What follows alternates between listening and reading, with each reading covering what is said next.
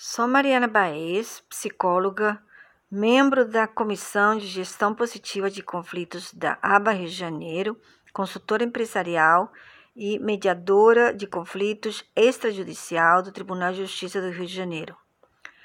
A mediação vem contribuindo com uma justiça mais humanizada.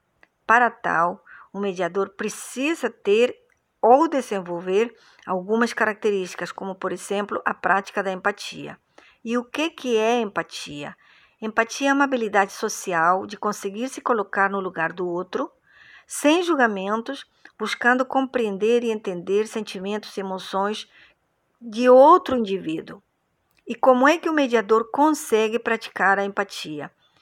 É importante que o mediador busque o seu autoconhecimento. É através do autoconhecimento, conhecer a si mesmo, sentimentos, emoções que as diversas situações da vida lhe apresentem, que o mediador poderá também é, conseguir entender emoções e sentimentos de outros.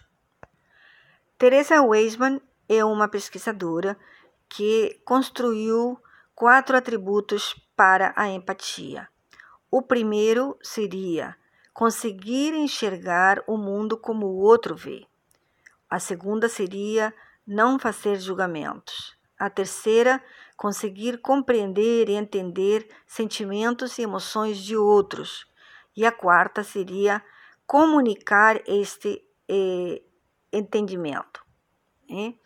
Eh, a prática desses atributos eh, mencionados pela Teresa Weisman facilita a conexão tão necessária para o entendimento das necessidades reais dos mediandos. Facilita também a comunicação e, através da escuta ativa, nos tornamos mais conscientes e mais presentes nessa relação mediadores-mediandos.